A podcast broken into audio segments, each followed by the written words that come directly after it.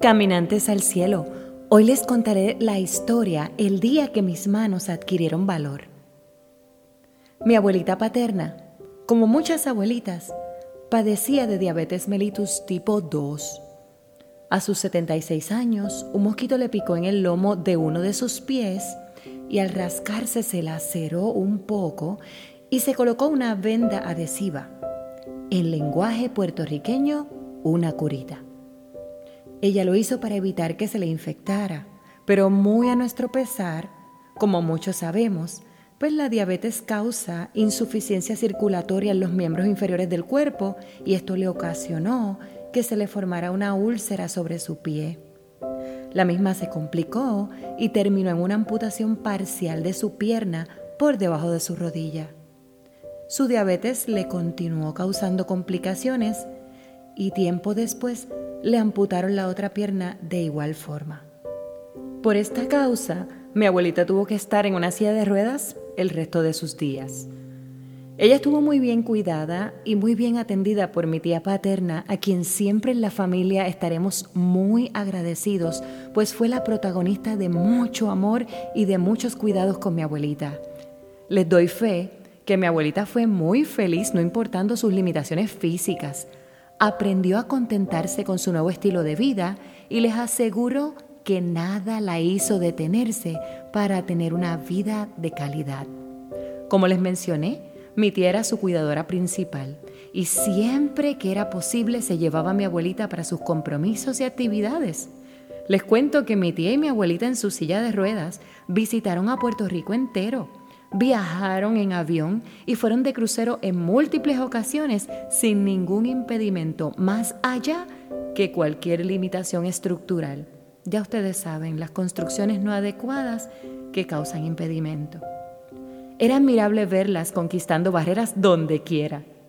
En muy pocas ocasiones, mi tía tuvo deberes profesionales donde no pudo llevar a mi abuelita. Eran uña y dedo. Pero entonces, le surgió a mi tía un compromiso extraordinario en el cual tenía que trabajar fuera de Puerto Rico y no podía llevar a mi abuelita.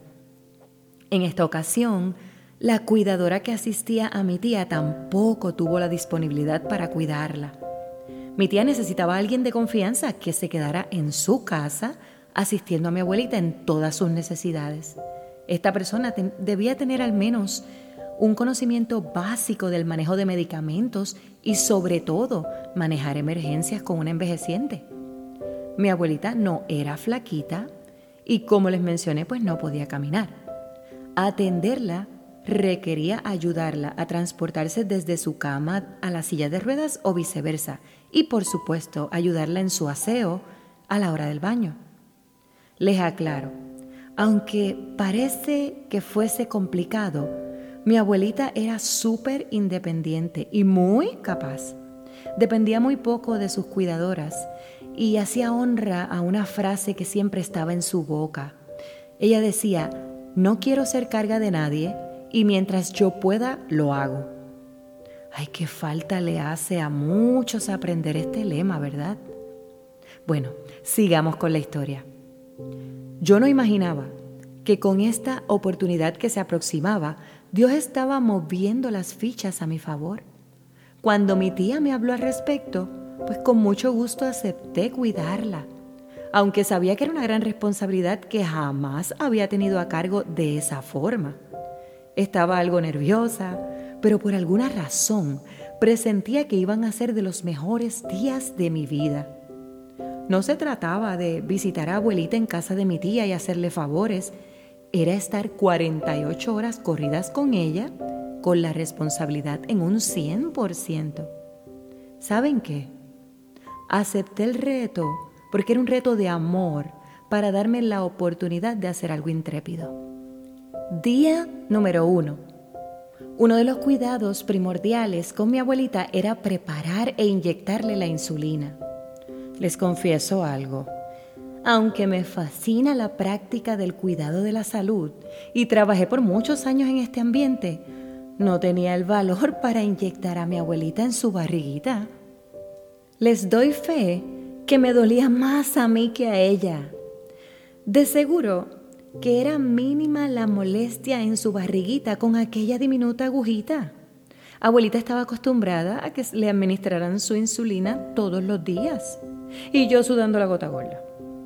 Recuerdo que mientras preparaba la primera dosis, ay, me llené de valor y me hablé para mis adentros.